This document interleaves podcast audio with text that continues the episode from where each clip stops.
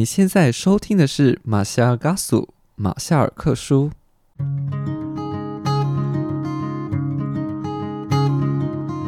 马夏嘎苏，你好吗？你今天去了哪里？又做了什么呢？是否还交了些新朋友呢？岛屿的阳光适合阅读。马昆蒂夫想跟您做个朋友，并分享我今天读到的一些心得。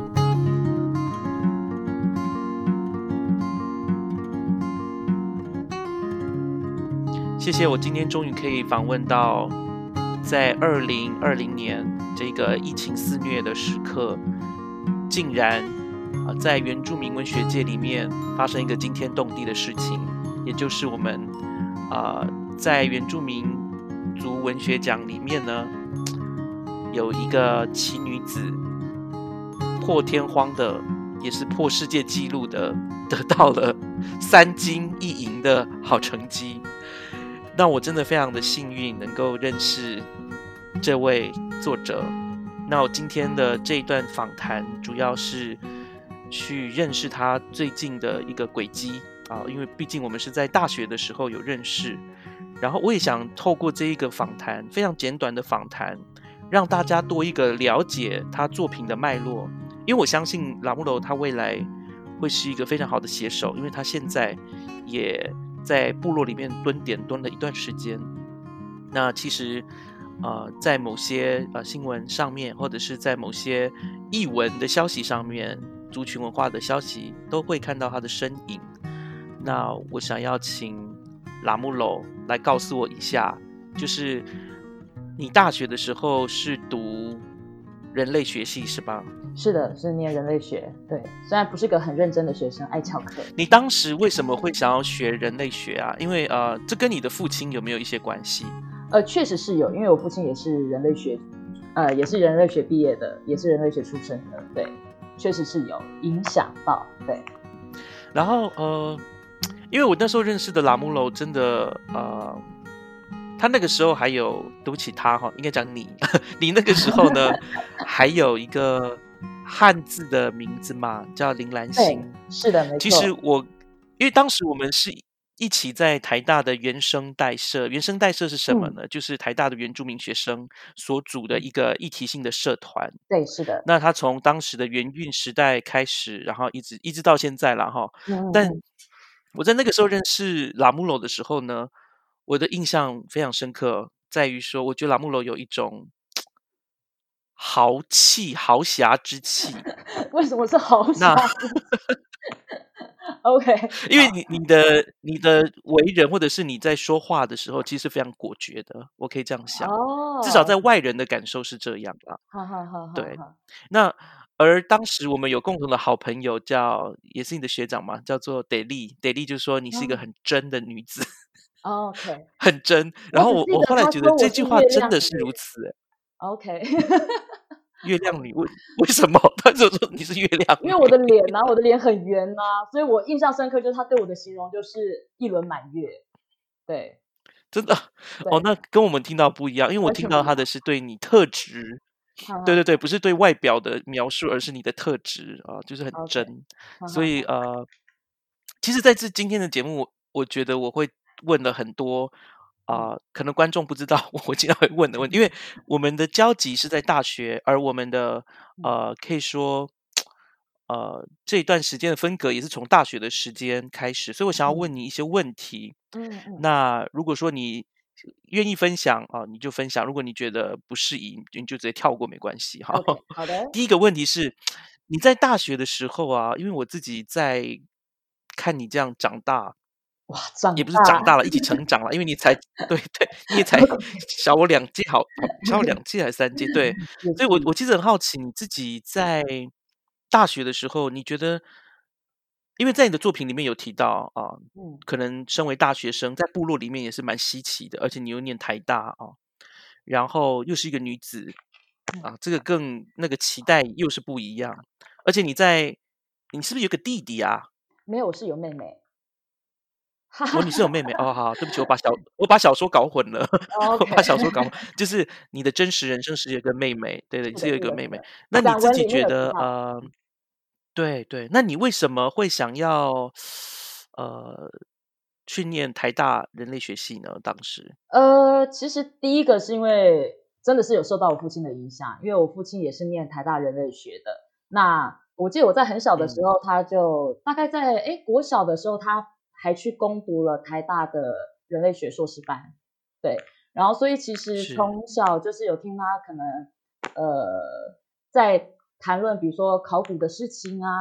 然后从人类学的观点去看我们自己族群的文化啊，或者部落这些这些，就是他这些，我觉得有一些很有趣、很吸引我的观点，对，所以就让我有兴趣，就是对人类学有兴趣。但实际上，实际上那个时候就是我在考大学的时候，我第一个是考人类学，然后我一个是考电影电影学系，台大电影学系。呃，我个人的欲望是我比较想要去念电影学系，就是我其实是对创作很有兴趣的，对，所以我其实是想去念电影学系的。但是你知道，嗯，可能有一些，比如说虚荣心的部分嘛，就是台大毕竟也是一个很漂亮的光环，然后还有就是，当然也是是我真的是对人类学有兴趣，对考古是有兴趣的，对，所以就是去念了台大人类学系，就是最后的各种的条件衡量之下，就念了台大人类学系。对，当然进去念了以后，就发现哦，我没有我想象中的浪漫，对，念起来蛮辛苦的，我有点对不起那个时候的老师。没关系，你如果觉得时光在倒流，虽然时光倒流是一个不可能的事情，嗯但是你觉得如果现在有学生啊误打误撞进入人类学系啊，比如嗯说你好了，你会你会对那个时候误打误撞进入人类学体系的你说什么呢？你会希望你怎么去面对这个学科，或者是怎么样去完成这个学业，或甚至就潇洒的离开这个学呃这个领域？你觉得呢？呃，哇，这个问题好难哦，因为第一个对，就是你说的，其实也没有如果。然后第二个，其实我觉得我这一路走来，我并没有后悔进人类学。对，而且我觉得其实就是因为我进去念人类学以后，才可以认识很多蛮精彩的人。当然，可能念电电影学系也会认识其他不同的人，可是至少在我的人生的这呃大学的这个历程上，我觉得我认识了很多很精彩的人，然后也经历了很多非常精彩的故事。要不然我怎么可能认识学长你呢？如果我没念台大的话，对不对？哦，真的真的。是啊，就没有那么特别的一个回忆。嗯嗯嗯，就是其实不管是选择什么样的选择什么样的选择啦，他都会经历，我觉得都会经历该经历的事情，呃，也不能说该经历的事情，都会经历自己所做的那个选择以后的一些精彩的精彩的故事，我觉得都，所以我其实也没有后悔，讲真的，嗯。哎，我可以说一个真的是很，真的是很像我们就是就是因为真的是好几年啊没有联系嗯。上，然后我真的很想问啊、你后来的一个状况，例如说在大学的时候，因为呃那个时候大二的时候要选干部嘛，还是什么选社长，可是后来你大三之后，就大二好像你比较少跟社团嘛，但是你自己真的我知道你有在外面做了很多很多的事情，也嗯。是非常的精彩。可是后来在大三的时候，呃，又积极的帮助原生代社，真的你办了好多活动。你知道我最近因为我在做个人历史的关系，我回到社办，然嗯后找了一些以前的一个活动记录。嗯嗯，哇，你们那时候办的活动真的好精彩，请了是是不是在你的邀请跟牵线之下，邀请了那啊个苏密娜来我们这边开演唱会？对啊，对，我的妈呀！这 哎，我真的觉得很夸张哎！我我现在看那个，我就说，哇，我真的是错过了那一段，因为你大三的时候，我是不是大五啊？就延毕的那一年，对对，嗯，还是那个时候我对其实是大四，我那时候是大三吗？还是大四？大三啦，应该是大三吧？哎，我怎么觉得我好像是大四？哦，真 的吗？哦啊，我们已经延毕到都不知道自己是几年级。大家透过这个节目就知道我们两个是岩壁鬼，一直狂岩壁，所以。可是你那个时候我觉得很精彩耶，因为你给学弟妹，呃，我真的很惊讶，就是说好像一个学大学的学生社团，然后它有一嗯个这么强的一个社会的连结性，特别是跟当时台面的这些台面上的原住民人物啊、名人，嗯我觉得好厉害。你当时是怎么，你是怎么认识到他们的啊、因为我真的觉得你好厉好厉害。哦，OK，呃，首先这个可能要稍微的揭露一下我的黑历史的部分。OK，真的超级黑历史。你刚刚也说了，我大二的时候其实比较没有在社团活动嘛。那其对实，呃，那是因为一个事件，我相信学长你也应该知道是什么事件。对，就是那个时候我竞选社长，然后对竞选失败，对，然后所以其实对那个时候就是你知道，呃，怎么讲？那个时候还不太成熟，而且蛮幼稚的我来说，那个其实是一个怎么讲？呃，整个人有受到打击。是，因为我其实是一直对自己很有自信的，我觉得我就是这么的厉害，我觉得我就是这么的帅，我觉得就是那个位置是我的，嗯，你知道，就是这种不知道哪里来的理所当然，对。然后可是呃，就是那时候竞选失败，也是那一刻的失败让我啊，应该说那算是我人生中第一次，第一次真的感觉到什么叫做失败。当然以前也童年经验也会有所谓的失败，可是没有像那一次那么强烈的那个挫败感。嗯或者是失败，而且是失败到会对自己起疑，就是对自己就那个自信心开始崩解瓦解，对，就是在那一刻，对，然后也因为自信心这些等等东西，我觉得我引以为傲的东西开始崩解，对，嗯。那在崩解的过程之中，对，当然就是呃，我做出了我自己都觉得很不适当的言行，对，就是可能充满了攻击性等等，嗯。对所以我自己有都，我自己也在反省我那一段，想说也真的太不成熟了。可是我觉得也是有那样的不成熟的经历，就是当我再回过头去看我那个不成熟的自己的时候，那有时候我在面对呃，可能也跟我经历到同样的那种阶段的，可能稍微年轻一点的孩子，或是稍微年轻一点的人，我觉得我比较，我比较可以理解他们他们的状态，理解他们在想什么，而且甚至是应该说。我比较开始能接受所谓的失败了，对，就是那一段经历其实对我来说非常的重要。可是也是因为那一段时间的那个自信心的瓦解或什么，所以我一直我就拼命的想要急于重新建立起、建构起自己，对瓦解的那个自己，想要重新捡回来，所以我就开始拼命参加校外的活动。那对。当然也是跟原住民族呃议题啊，或是文化等等有关的社团有关的，所以我们隔壁的台科大嘛，那时候就是、嗯。对很积极的跟台科大的呃原住民族学生互动，然后正大的也是，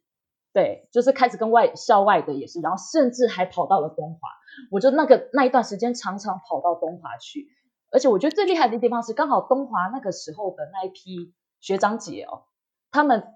呃所营造出来的整个氛围，因为他们嗯。不算是，他们不算是我们呃，不像是我们那个原生代社这样一体性的社团，他们是是。以族群去做区分，比如说有阿学，就是阿美族学生会，是嗯。学生会哦，对，台湾族学生会、布农族学生会，他们是以族群划分，然后呃是学生会的概念，不是社团。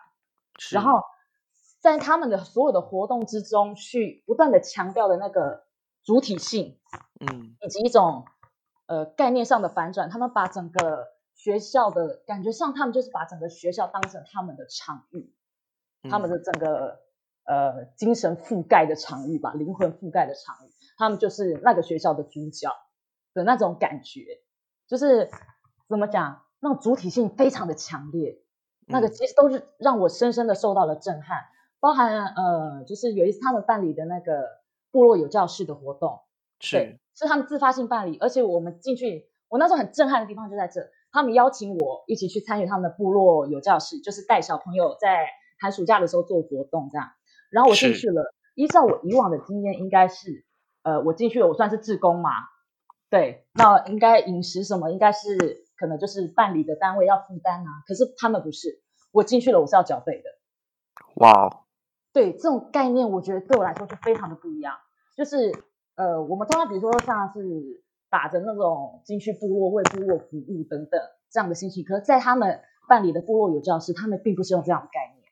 我觉得你刚刚提到的一个就是所谓主体性的展现啊，透过各个族嗯群集结起来，然后展现主体性。我对觉得这个部分在我看来好像是你在当时一个算是比较震撼，而且比较新奇，而且甚至有发展性的东西，对不对？对，可是我要说的就是，它就是跟原生代不太一样。原生代走的是比较那种当时的原生代走的是比较大的议题，嗯，对，就是比如说法律的原基法啊、土地啊等等权利的这些议题。然后，可是他们走的就是他们呃，他们也会谈这些东西，可是他们更重视的是一种，就是你自己是谁，是有一种这样的感觉，你是谁？你要先理清楚你自己是谁，你才可以再说后面的事情。而且，可是这个你自己是谁，不是只有我，就是不是说呃，我是来自哪个族群，我是来自哪个部落，这样简单的是谁？不是，对，我可以呃多问多追嗯问几个问题啊、呃，这跟个人认同有关，因为其实我对你的理解是你父母亲都是原住民，是这样子嗯吗？，是的，没错，嗯，所以即使是像你一样，或像我们一样，因为我自己父母亲也都原住民，嗯你认为这种自我的认同也是会受到挑战的吗？即使是呃，在对有这样的背景之下，你还是觉得，诶，这样的孩子还是会有一些认同上面的，不要讲说挑战，他还是会需要经过一些磨练，是这个意思吗？呃，我不确定，因为每个人的状况其实不一样。可是我的状是况是，呃，就是我知道我自己是原住民，我也知道我自己是卑南族，然后我也知道我来自布鲁马部落，然后部落里面是有我的亲族的，所以我跟部落其实多少都还是有连结的。但是我所谓的那个我自己，并不是说就是像我刚刚讲的，就是我知道我的族群是什么，我知道我的部落在哪里，然后其实我也都有回去参加祭典。我讲的自己不是这个，而是一种呃。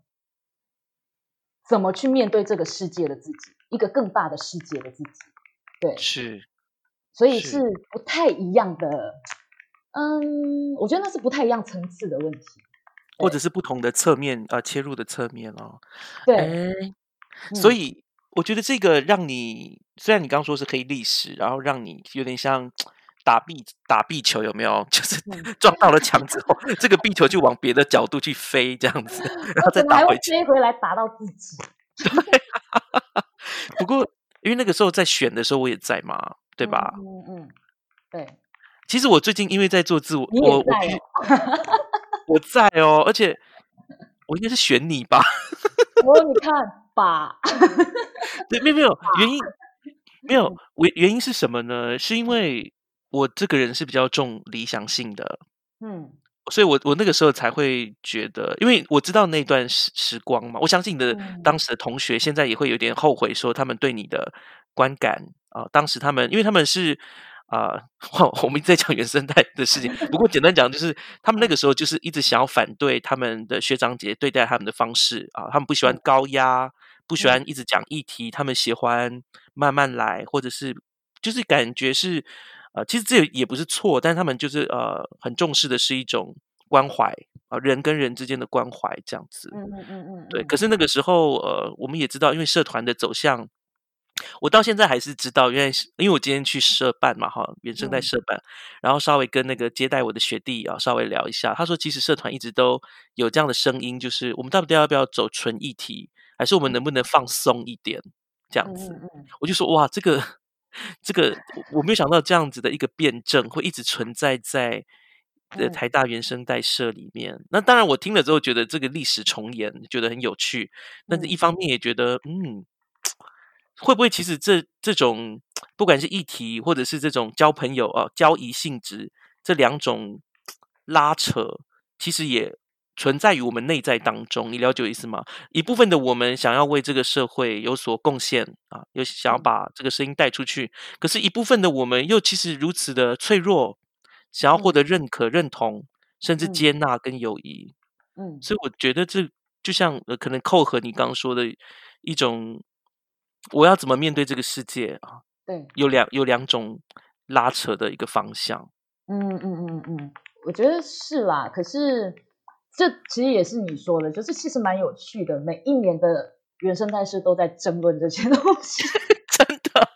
，every year，，every year 每一届对都一样的讨论。可是这其实也是让我开始就是问自己说，那我自己到底要什么？是我到底要什么？因为简单来讲，我的偏好当然是走一体性的。我的偏好当然是走一体性的，因为呃，像你刚刚讲到那种关怀啊、连接啊这些东西，并不是说我不需要，而是我其实我自己也在回想，我其实比那个时候同届的那一些舍友们，对社员们，其实可能更幸运的地方是，我跟部落是有所连接的。是对，然后，所以我在我的文化，在我的部落，在我的家族里面，我那个连接在，所以我可能到了外县市以后，我的安全感够。是要这样讲吗？对，所以对我来说，尤其是可能呃，我念的系所的关系，然后以及我从小接触到，就是呃接触到的议题性的部分，会让我觉得，对，就是比如说土地的问题呀、权利的问题啊，这些是很迫切的，需要在大学里面被讨论的，对，或者是说，应该这是我对我自己身为一个大学生的想象吧，对，就是应该要高谈阔论呐、然后就是你知道像那些哲学家一样啊，对不对？嗯在某个咖啡店里面，就是去讨论这个可以改变世界的一些想法。是对，但是我自己也说了，我其实也有反省，就是，嗯，那个时候的我其实也不能说我太急了，而是那个时候的我其实也蛮狭隘的，我也是是蛮狭隘的，我其实看到的世界也很窄，所以我没有看到，就是其实，在我们可能走议题啊，或走这些比较严肃的呃这些事情的时候，在这之前，可能还有更迫切必须要被解决的问题，比如说就是像人与人之间的连接，对，因为到后来其实我也才慢慢的感悟到一些事情，就是呃，比如像我们都很爱说什么语言是呃文化重要的载体嘛，但其对。实讲真的，真正的最重要的载体是人。是，对你人在，那些东西才会在，后面的东西才会在。所以情感的连接其实也很重要，情感的连接也是很重要。因为哇，有这些东西，人才会在，社团才会有人在，有人在才有办法想办法去做下更多的事情嘛。你没有人了，要做什么事？对啊，我觉得你当时啊、呃当时的那同届的朋友，可以这样说，听到你现在的这个说辞，呃我觉得他们会很感慨。然后我刚刚就觉得有一种很激动的感觉，就觉得哇，嗯你真的是呃，就成长很多这样。我我不能说是用成长，应该是说，我觉得你变丰富了。哦，对对，这样说比较好，因为我觉得成长，呃这个不是我能够去断定，但是我觉得你变丰富，然后你的观点上面，你你也融入了更多的观点，我觉得这蛮蛮酷的。我也毕竟三十几岁了，总不能还像十几岁一样吧？也是过了十几年的时间了。对啊，可是我对我我想要追进一步追问啊、呃嗯我今天可能会问很多问题，因为这也是我这一段时间，因为我常常想到你，但是我一直都不知道怎么联系你。我觉得这个三金一银的这件事情，反而给我一个机会，有勇气呢 去跟你聊天。我想问说，你当时因为你刚刚有提到，呃，嗯这这个历史倒是我是不知道的，就是你说你有呃休学，然嗯后呃去工作，你当时为什么会做这个决定，以及你当时你的家人是对你这个决定有没有什么反应？呃，他们知道的时候我已经休学了。就是你不给他们一个 申诉的机会，这样子。没有，应该是说，其实我也没有意识，呃，不是刻意的，不是刻意的，那只是当时有这个工作机会，然后我就想说，我去试试看，就是是呃，应该是说那个时候，其实我念书也念到很迷惘了，我不知道我继续念下去要干嘛，对是，就已经念到一个就是就是开始在质疑念书是有价值的吗？好像我在这边念这些书，我对整个社会也没有任何的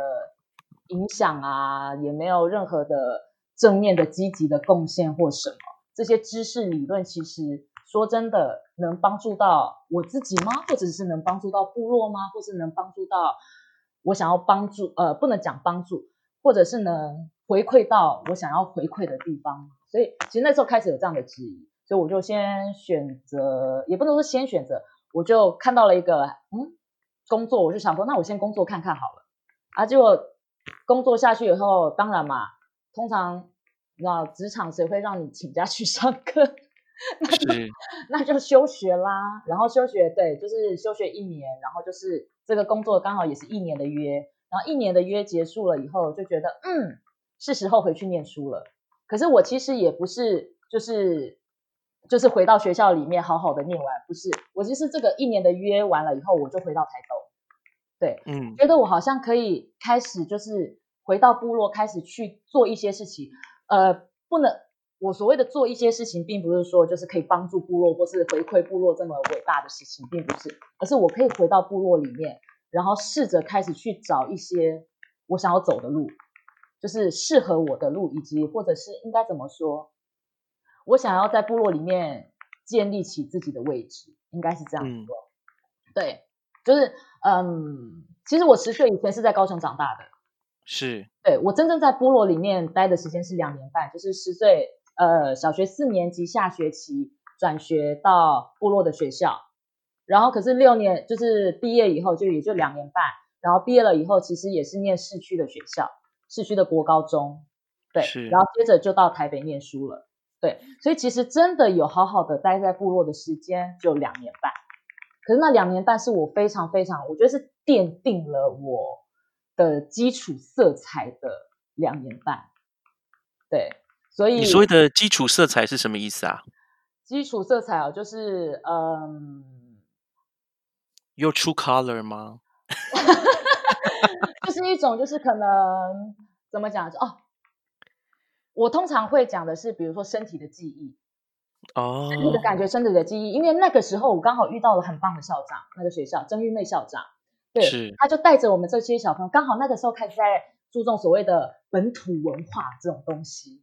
对，香蕉课程什么开始进来啊，不是吗？然后，所以，呃，郑玉妹校长就是利用这些课程的时间，利用这些课程的时间，就是可能带我们参加部落的活动，然后甚至是呃，星期六、星期天的时候，就是带我们学生去参加祭典，就参加部落的祭典。对，所以就是呃，他带我们参与了非常多的文化事物，不一定是记忆活动，还有包含很多的文化事物。对，然后他会利用每周就是。每节那第二节比较长的那个下课，开始进行那个族语歌谣的教学，我觉得就奠定了那个怎么讲，就我刚刚说的那种身体的记忆。所以，即便我离开了部落，你看我才待了两年半，可是我离开了部落，可是那个感觉还是有。当我再一次听到，比如说像妇女吟唱，阿玛呀阿样，卑南族的妇女吟唱的时候，我会马上有小时候的那个记忆涌上来，是，然后会有那种亲近感，是那种亲近感，我不会觉得无所适从。因为我小时候有参与过，对，哎，这是真的。我觉得有时候小朋友的一个啊，这就是为什么呢？我觉得那个关于主语教育或者是文化教育，要在极小的时候就养成，对，而且孩子应该就要养，呃，就是跟他的乡土跟原乡最好有一些连接，嗯嗯，这样的话他比较不会，就像你刚刚说的，可能到了都市读读书的时候，或者是到了大一点的时候，会觉得自己好像有点格格不入啊，无所适。从。嗯嗯嗯，对，就是你好像到哪里都不是那个团体里面的人的那种感觉，就是你自己知道你有个归属感，你自己知道你总是有一个地方可以回去，大概是这个感觉。对啊，这个很重要。哎，那我问你哦，那你后来大学毕业之后，你去做了什么呀？就是到你现在回到部落这个时间，因为我看你在部落经营蛮久，但是你大学毕业之后就直接回到部落吗？还是说你嗯？我大学没毕业我就回来了。哦，这样子。然后我是回来台东，然后一边工作，然后一边完成学业，就是因为我剩下的学分其实很少，对，所以大概一天就可以上完课的那一种。哇哦，一天就可以修完，所以我其实就是呃，可能我把所有的所有的课，因为好像就只剩下通识课，是，对，然后所以就是变成我把他们排在一天，然后等于是比如说排在礼拜三的话，我就是礼拜二上台北。然后住朋友家，然后礼拜三就是修完课就回台东。我觉得你在思考这个人际关系的时候，我真的觉得有一种很圆熟的感觉。所以你这跟你后来在部落里面的经验有关吗？你在部落里面是当什么老师啦，还是什么有关联吗？呃，我很难得听到有人称赞我的人际关系是很圆熟的。没有人际观，人际观，现在的人际观比较圆熟。还好哎，我因为我觉得可能是因为我的家庭关系，我的家庭关系就给了我很大的安全感。对我的家，我的家族给了我很大的安全感，所以其实，在所谓的那个人际关系的处理上，我是比较不会有那么强烈的渴求，说一定要一定要把持住啊，或什么的那一种。我其实没有，就是一种比较怎么讲，呃，随缘。对，是，就是随缘，就是感觉就是。我们就乘同一辆火车的，那可能有的人先下车，那有的人后上车等等，对啊。那我们可能共同看一呃一段风景，那可能就是在各自看不同的风景这样的感觉吧。对啊，你回到部落之后，我我这可以问吗？因为我这个我真的非常好奇，好啊因为你说你在部落做工，所以你主要是接案子吗？还是说，呃，你你现在的工工作是哪一方面的工作，或者是你一直以来都做哪一方面的工作？呃，我其实都是以那个计划型为主，就是计划的计划型人员、计划人员，所以其是实大概都是一年一约的那一种，就是这个计划结束我就失业，是这种状态。可是我好像我看到你酿什么酒啊，卖农产啊，我也觉得很厉害耶。你 卖农产 哦，就是笋子是不是？我是还要跟你订，结果没有订到，因为已经太晚了。不是那个不是那个，只是支持部落产业，那不是我的产业，那是别人的生意，然后只是我可能就是开个团购啊，或什么，就是哎来大家一起来买一下这样。对、我哦没有卖，我只是对开团购这样。那你是否真的像你小说中的你那个女主角？你是否真的种了小米田？你真的有一一亩小米田吗？我好奇哎、没有，很好，很好，没错。文学的人生跟那个作者的人生是不一样的。那我自己，嗯我最近因为我最近就是在做这个说书播客啊，嗯有时候我就觉得说，作家哦，作家有他的分身，我觉得作品是他的分身，但是是理想的分身，还是他现实生活的分身，还是他美术的艺术的分身，那很难说，都通常是交融在一起的。哎，可是我一定要说一件事情，我小说说里面的所有事件，所有事件，呃，除了呃除了那个女主角最后就是除了主角最后死亡的事件以外，所有的事件都是真实的，不你是是说有有现实生活的这个人遇到这些事？是，没错。呃，可是不是，应该是说这个角色，这个角色他其实是很多人，很多人的脸，我把这些脸全部融合在一起，变成新做出另外一张脸。所以所有的故事都是真的，所有的故事都是真实发生，里面的每一个对话都是真的。你可以不要让我有鸡皮疙瘩吗？你我不知道什么，我现在好像有那种七月半半夜听鬼故事的鸡皮疙瘩感觉，因为我我希望大家呃，我想下个礼拜，哎，嗯我觉得这一段专访我一定会留下来，我希望可以做我的节目。然后我觉得你今天谈到这里，我就觉得太好了，我觉得大家今天就可以谈到这里，因为下礼拜我们可以从这个脸书这篇小说来读。嗯我要跟大家讲哦，因为我我自己以前就认识拉姆洛，然后当然那个时候的我对他其实那个印象就存在于他年轻的时候，呃，比较冲啊，或者是比较直接、真实啊，我我们说很真 的那个状态。可是，所以我当刚开始听到他得奖的时候，我有点，我反而不太敢看你的文章，你知道吗？我怕我有那个成见。结果我读了之后呢，我我不知道我这样下这个，我我我你知道我很喜欢乱下一些结论。我觉得你我看到你写的这篇文章嗯啊，你反映了这个时代的氛围，原住民青年啊，或者是原住民啊族啊，在这个时代下的一个尴尬的状态啊，不管是新旧承接，或者是什么性别认同等等的，我嗯觉得那个冲击力道跟我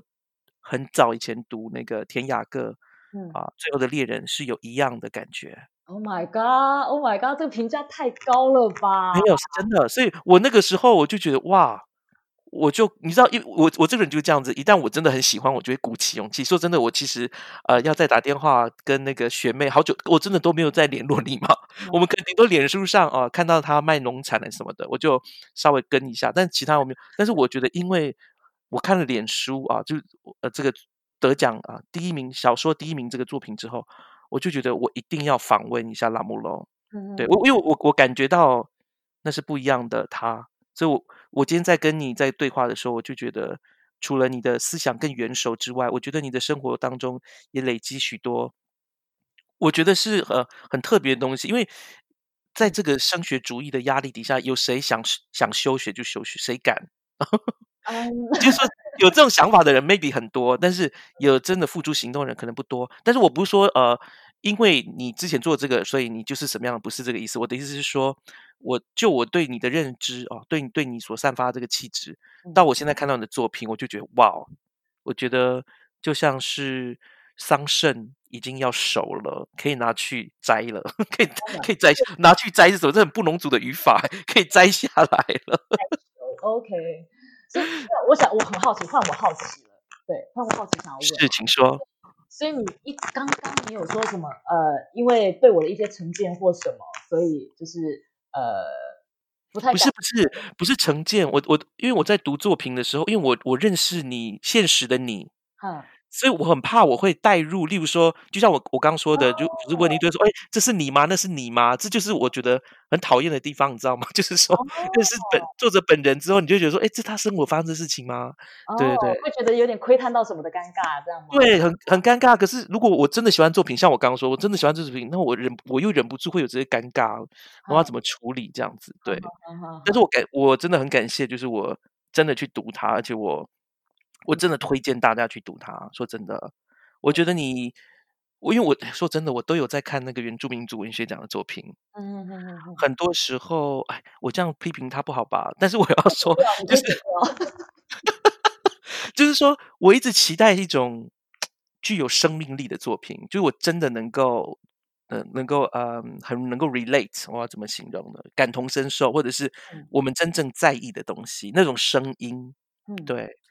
其实偶尔会出现。那我觉得你这一个出现是，我觉得是很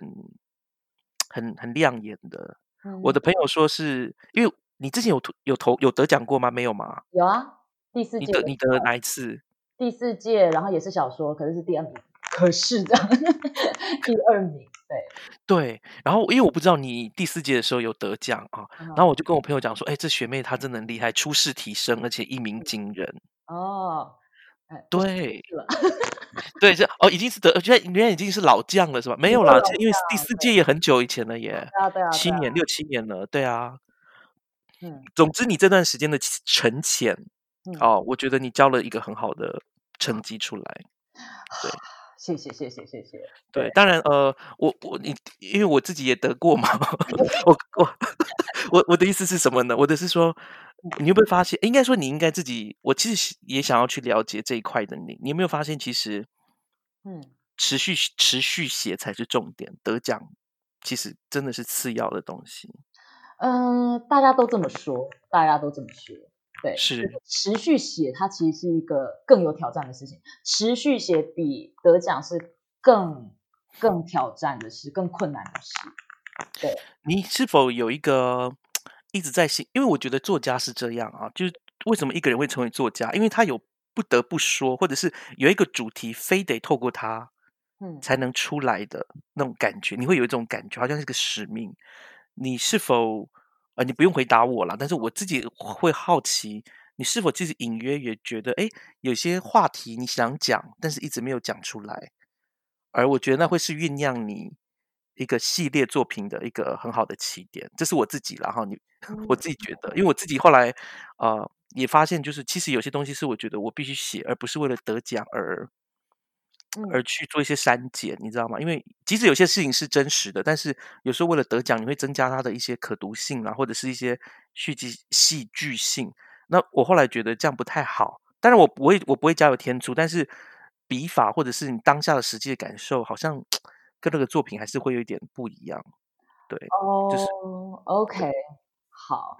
嗯，就像我刚刚讲的，其实像脸书，它都是它其实都是真实事件，它其实都是真实事件，而且都是这个现实世界中存在的真实的脸孔，啊，我只是把它们糅合在一起，变成另外一张脸。可是其实也是一样的，就是嗯，其实我都有一直跟别人讲说，我觉得我比起说我是一个创作的人，我比较像是一个剪故事的人，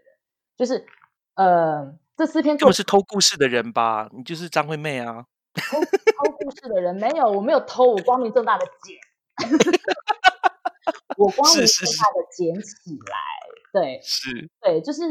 就是这我这四篇作品其实就是这十年，就是我在部落里面十年，然后看到的很多的事情，或是捡到的很多的故事，对我听到的，我看到的，或者是我感觉到的这些事情，对，然后我把他们，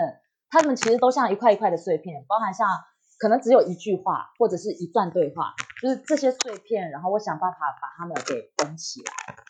对，然后你说是不是有那个什么不得不说，很想要说的那种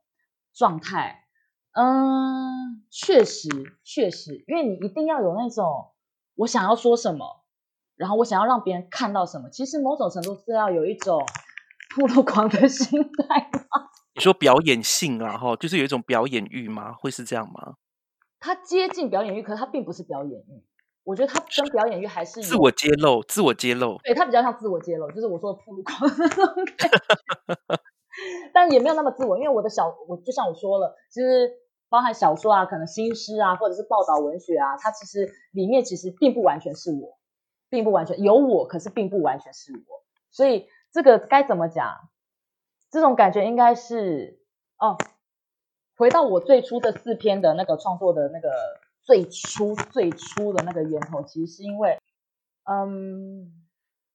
我其实一直很关注呃一个议题，就是部落的女性的面貌。是，对，因为像其实，在卑南族，就是在我的部落里面，我们其实有好几个祭典的。那大猎祭其实就大家最熟知的大猎祭，芒啊药其实是。所谓的属于男人的，呃，应该不能说属于男人，是以男人为主的，女人，呃，女人比较是可能是主的位置吧，我不知道，是，但是这样讲其实也有点不精确。可是简单来讲，男人是那个时候最靓丽的，对。然后，可是我们也有属于女人的，呃，也有属于小孩的祭典，就是马哈耀之前的少年祭。我们也有属于女人的祭典，就是女伐木、妇女除草完工庆，对。可是妇女除草完工庆相形之下，大家的那个重视的程度其实。呃，不会像马儿要那么的高，对，是。然后再加上因为小米文化的式微等等，以前小米小米田啊是女女性的主场嘛，对，是在呃在我们部落里面是女性的主场。那因为粮食作物的改变、生计生计的改变等等，所以呃，当小米从我们的生活里面消失的时候，然后再加上呃整个社会变相、工作心态，就是我刚刚讲的生计模式的那种改变等等。我觉得其实，在部落里面的那个女性的那个面貌，其实，呃，应该说对，可能对别人，应该说外面的外面的视线看过来的话，女性的能见度就比较没有那么高，女性的面貌开始逐渐模糊。但实际上，部落里面的女性是非常非常有生命力的，是有自己的色彩的，是有自己的 该怎么说，是有自己的语言，是有自己的逻辑的。对，这跟某种程度跟男性是不太一样的。可是我现在区分男性、女性，其实也是有点二元啦，讲真的。但是这样比较好解释。对，就是我了解，因为现在有所谓的性别光谱嘛，大家会对 讲这个时候会很毛，这样子不不太敢就是分男性、女性。不过没关系，我们知道，我想大大部分的听众都能够理解啊，我觉得对，就是以生理女性来讲。生理男性、生理女性来区分。对，嗯，好，我们要留一点时间呢，是未来呃，就下个下下个礼拜啊，我们在录音的时候，我们可以谈到。我觉得这四篇都值得谈，而且我你知道，其实我的节目主要是谈书，嗯，可是因为得奖作品呢，不是第一就是第二，不是啊，三本呃三 三项第一，一一项第二，所以我在想。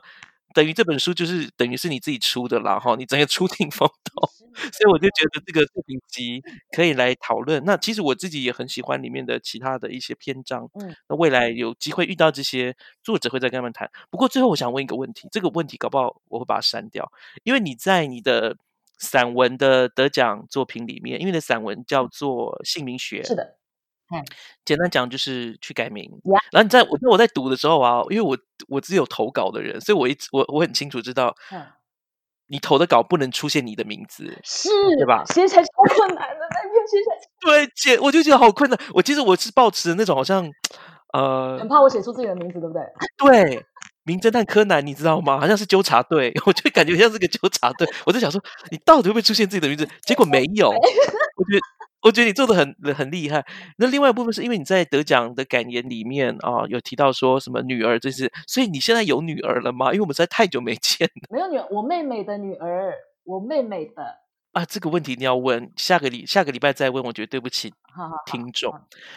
因为这次呃原住民族文学奖在颁奖的时候是应该是史无前例的做法，就是他告诉大家入围的作品有哪些，但是不告诉你他们的第几名。对，没错，嗯。请问一下，因为我我没有去参加那个颁奖典礼，他到底是怎么颁的？就是你到场，你就五个人，然后很像就是呃金曲奖那样子嘛？或者是那个环球小姐，就是哦第五名的佳丽是这样一名一名这样报，你当下才知道吗？还是说事前就告诉你了？没有没有没有，当下才知道，就真的是当场才知道。呃，你有曾经好奇过为什么他们要这么做吗？就是主办方。呃，可能是怕，就是可能名次先公布出来，就没有人要去参加了吗？我不知道。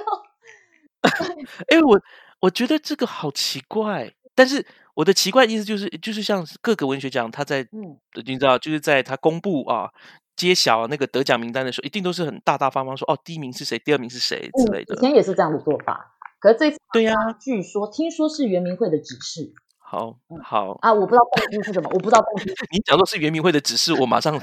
就跑出那种想要抨击他们的那种渴望，就说你为什么，你干嘛这样搞搞死那个主办单位啊？对呀，这个承办方应该很累吧？呃，有没有几个会疯掉？对他们应该会很累，他们应该会很累。对，可是没有啊，因为主办方他们其实事先已经知道啦，承办的他们事先已经知道名次了啊，只是他们没有公布出来。对呀，可是就是说，假如说。选择哦不事先公布是来自圆明会，那我就说主办方一定会觉得很奇怪啊，因为他他应该也会觉得说，哎，这样人家会不会觉得很奇怪？怎么不讲？但是你觉得到场才知道那样的感觉是什么？那样的感觉哦，呃，嗯，哎，其实我也不太知道那样的感觉是什么。就是说你在场的时候，当然当当然每个人都呃希望自己的作品可以更被。认可，所以希望自己可能是拿第一名。可是你自己在场的时候，你他们是先报第一呢，还是先从呃佳作开始报？开始报。Oh my goodness！呀，所以你知道公布第二名的时候，就会知道第一名是谁。真的吗？哇！所以大家就是对啊，然后可能我大概知道了，就是因为呃，我其实那个时候在报的时候，因为哦，主办单位就是就是要求我，就是因为。说我创了记录，就是四项入围的记录，所以要求我要出一个表演。然后，对我其实是个文字文字以外就不会表演，就是我除了文字表演以外就不会任何的表演，什么唱歌跳舞什么，我其实都不太行。所以我那时候就想说，那我来足语朗读好了。所以我其实那个时候在台下，我都是在认真的准备我的稿子，然后非常紧张，就是非常紧张我的表演。那反而是在报名次的时候，就是。大概报到第二名的时候，我才稍微认真一下，就因为前面一直没有听到自己名字，就很怕第一名重学，你知道？嗯，就第一名重学就代表我什么都没有了，这样。而他们还请你上去，这不太可笑了吗？太荒谬了吧？没有，就是你知道，总是会有一些比较对，就是戏剧对戏剧两光的，对对对，比较两光的那个工作人员可能啦。对啊，反正就是因为其实我那个时候应该是说，我的紧张都在于我的那个主语朗诵，所以相形之下就削弱掉了那个在报名次的时候的那一种紧张感吧。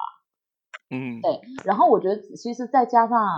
呃，因为对我来说，这四篇作品，这四篇作品入围，其实对我来说就是一个很大的肯定了。因为就像我们刚刚有谈论的，这个作品我为什么要写，其实就是我就是可能就是有话想说，我就是要让大家看见一些事情。所以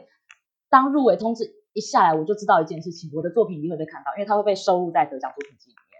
是没错，对，它只要有被收录在得奖作品集里面，就是我就觉得 OK 了，我成功了。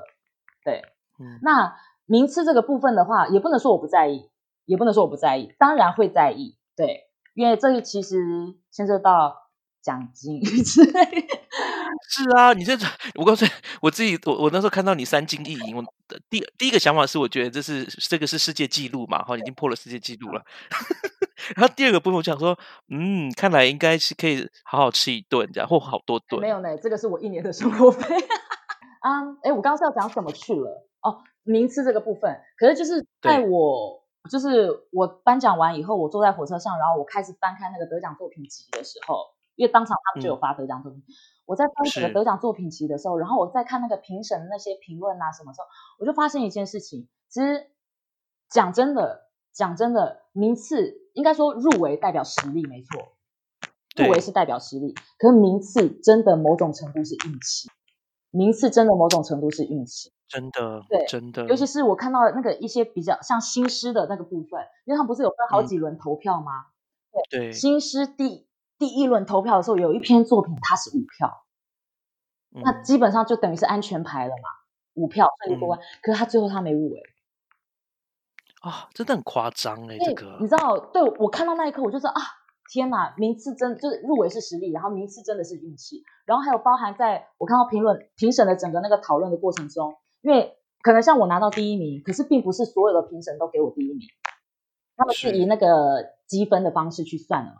所以并不是所有的评审给我第一名，只是刚好可能比如说五个评审里面有三个给我第一名，然后我就险胜了。嗯。对，所以其实我觉得，那为什么有三个评审会给我第一名的原因，可能就是刚好我的呃作品就是嗯。打中了这三个评审的，就是可能刚好就是比较打中比较多人的想要看到的东西。对，是，所以这其实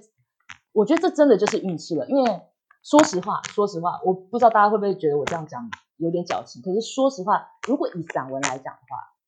以散文来讲的话，这就是我们这个入围的散文全部来看的话，你知道我最喜欢的是哪一篇作品吗？包含我把我这个作品放进去看的话，嗯，告诉我，好，我喜欢那个陈平的那一篇，你是说陈平吗？陈陈那个陈平啊，哦我知道，我知道，他已经是个得得奖的一个常胜军啦。他常常去投散文，呃，我知道他是常胜军，可是他那一篇，他那一篇是我非常喜欢，就是包含把我的散文跟他放在一起的话，我自己啦，对我会选他那一篇，因为他的那一篇其实是我不知道他的那一篇我看完了以后，你知道，我其实是你知道有一种被打中的感觉，我其实有深深地被打中，因为他最后面那个那种小小声的那种渴望，那种小小声的那种呃对山的喜爱，对山的渴望，甚至是一种想要被要说被认同吗？或者要被你，请你认同我也跟你一样喜欢山。我觉得这一点其实我现在光是我自己这样讲，我都想哭。我说真的，我自己二零一八年的时候，我记得他那个时候是用咖喱火鸡吧，好像就是他一个散文叫咖喱火鸡那个。我也很爱那一篇，对啊，哎，真的耶，我也很爱耶，我到 嗯，我觉得陈婷如果赶快出一个散文集哦，我我们现在在呼吁他赶快出散文集。其实有很多人喜欢读你的散文，真的集结成篇，大家都想读。那可不可以可能大家上有打折这样？对啊，而且我真的很喜欢他咖喱火鸡那一篇呢。我后来我因为我觉得他反复的提醒我，就是有时候散文就是原住民有时候是你知道喜欢说笑啊，对，有没有？嗯，有那种幽默的东西，其实嗯很多时候我们在我们的原住民文学里面很少这种东西，比较比较都是沉重然后议题这种东西。啊，我很喜欢他的风格，我真的非常非常喜欢他的风格。对，怎么办？我们两个都爱上陈婷了啦，可是应该更多人爱他。有啦有啦，他都是常胜军了哎、他都是常胜军了，多少人爱？对啦，就很得得过很多第一名了啦，这是偶尔得一下佳作，应该他应该也是。但是我真的也运气这入围是实力，可是名次真的是运气了，名次真的是运气。好，那真的得奖的人都会这样哈，就是得奖之后呢，反而会有一种好像是很侥幸的感觉，也会增加一点点觉得说，哎，我可以做好一些事情，但是同样也觉得，嗯，其实的确会有一些些像你刚刚说的运气感，然后等等，不不论如何，我可以跟你讲，你的小说《脸书》是我里面最喜欢的，而是而且也是近年来我最喜欢的短篇小说首，就是呃第一名这个部分。哦，对我可以很骄傲的讲这吗？个真的真的，我你而且你呃，好，我们下礼拜会讲脸 书哈，就是你的文章。嗯刚刚经过你这样的去一番的去讲过之后呢，我对他的那个深度跟想法又更多了。嗯嗯，所以我觉得啊、呃我们可以下个礼拜再讲。好，这就是我们今天呢，谢谢那个拉木罗，嗯然后跟我呢一起聊了很多的往事，我们大学少不经事的一个 过往，以及后来呢逐渐圆熟啊、成熟的对于人生啊，或者是对于啊、很多事物的一些看法。嗯那我我真的很感谢有这个机会再听到他的声音。我真的我可以告诉你，拉穆罗，你现在跟以前真的差蛮多的嗯，我，in a good way。但是也不是说你以前多糟啦，不是这个意思，就是说你呃你的那个你的。我我觉得我我在跟你说话的时候，我觉得真的现在是一种如沐春风的对谈，哦比较没有你以前说的那种激烈啦，或者是哦好像对，并没有，也是你还是可以，如果你你想要的话，还是可以继续保持。然后我没有说 你要把那个部分拿掉。If you like it, you can keep it. But 啊、我真的很喜欢今天跟你的访问，所以我们下礼拜同一个时间还可以再访问你吗？下礼拜同一个时间是指星期几呢？礼拜一的晚上八点礼拜一。晚上八点。好，没问题。好，那我们就下一集再见喽，拜拜。拜。喜欢我们今天的节目吗？欢迎各位听友能够到 Spotify、Apple Podcast、Google Podcast 或 Sound On 聆听我们的节目《马夏尔克书》，并且在 Apple Podcast 上给我们五颗星的评价。当然，如果各位还有其他的意见或者是很好的想法，也欢迎到我们脸书的粉砖以及 Instagram 上面的粉砖留言给我们，我们很期待获得各位的反应跟回响哦。我们就下次再见喽，拜拜。